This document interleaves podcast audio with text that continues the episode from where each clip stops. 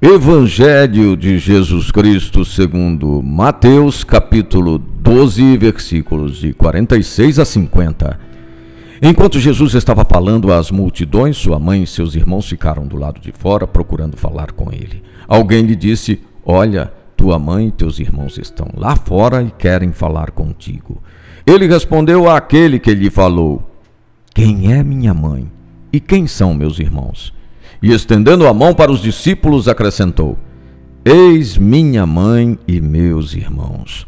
Pois todo aquele que faz a vontade do meu Pai, que está nos céus, esse é meu irmão, minha irmã e minha mãe. Celebrada desde o século XIV, a festa da apresentação de Nossa Senhora realça a primeira doação que Maria fez de si mesma tornando-se exemplo de toda pessoa que se consagra ao Senhor. Maria fez de si mesma um ofertório a Deus. Depois, em novo ofertório, ofereceu seu filho para a humanidade.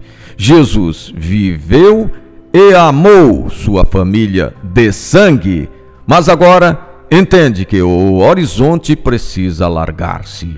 A nova família, que abrange os países e os tempos, tem como referência a palavra e a vontade do Pai. Nesta família somos todos irmãos e irmãs, pois temos um só Pai e Jesus é nosso irmão.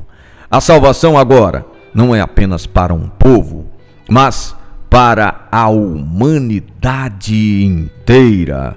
Formamos o povo de Deus a caminho da pátria.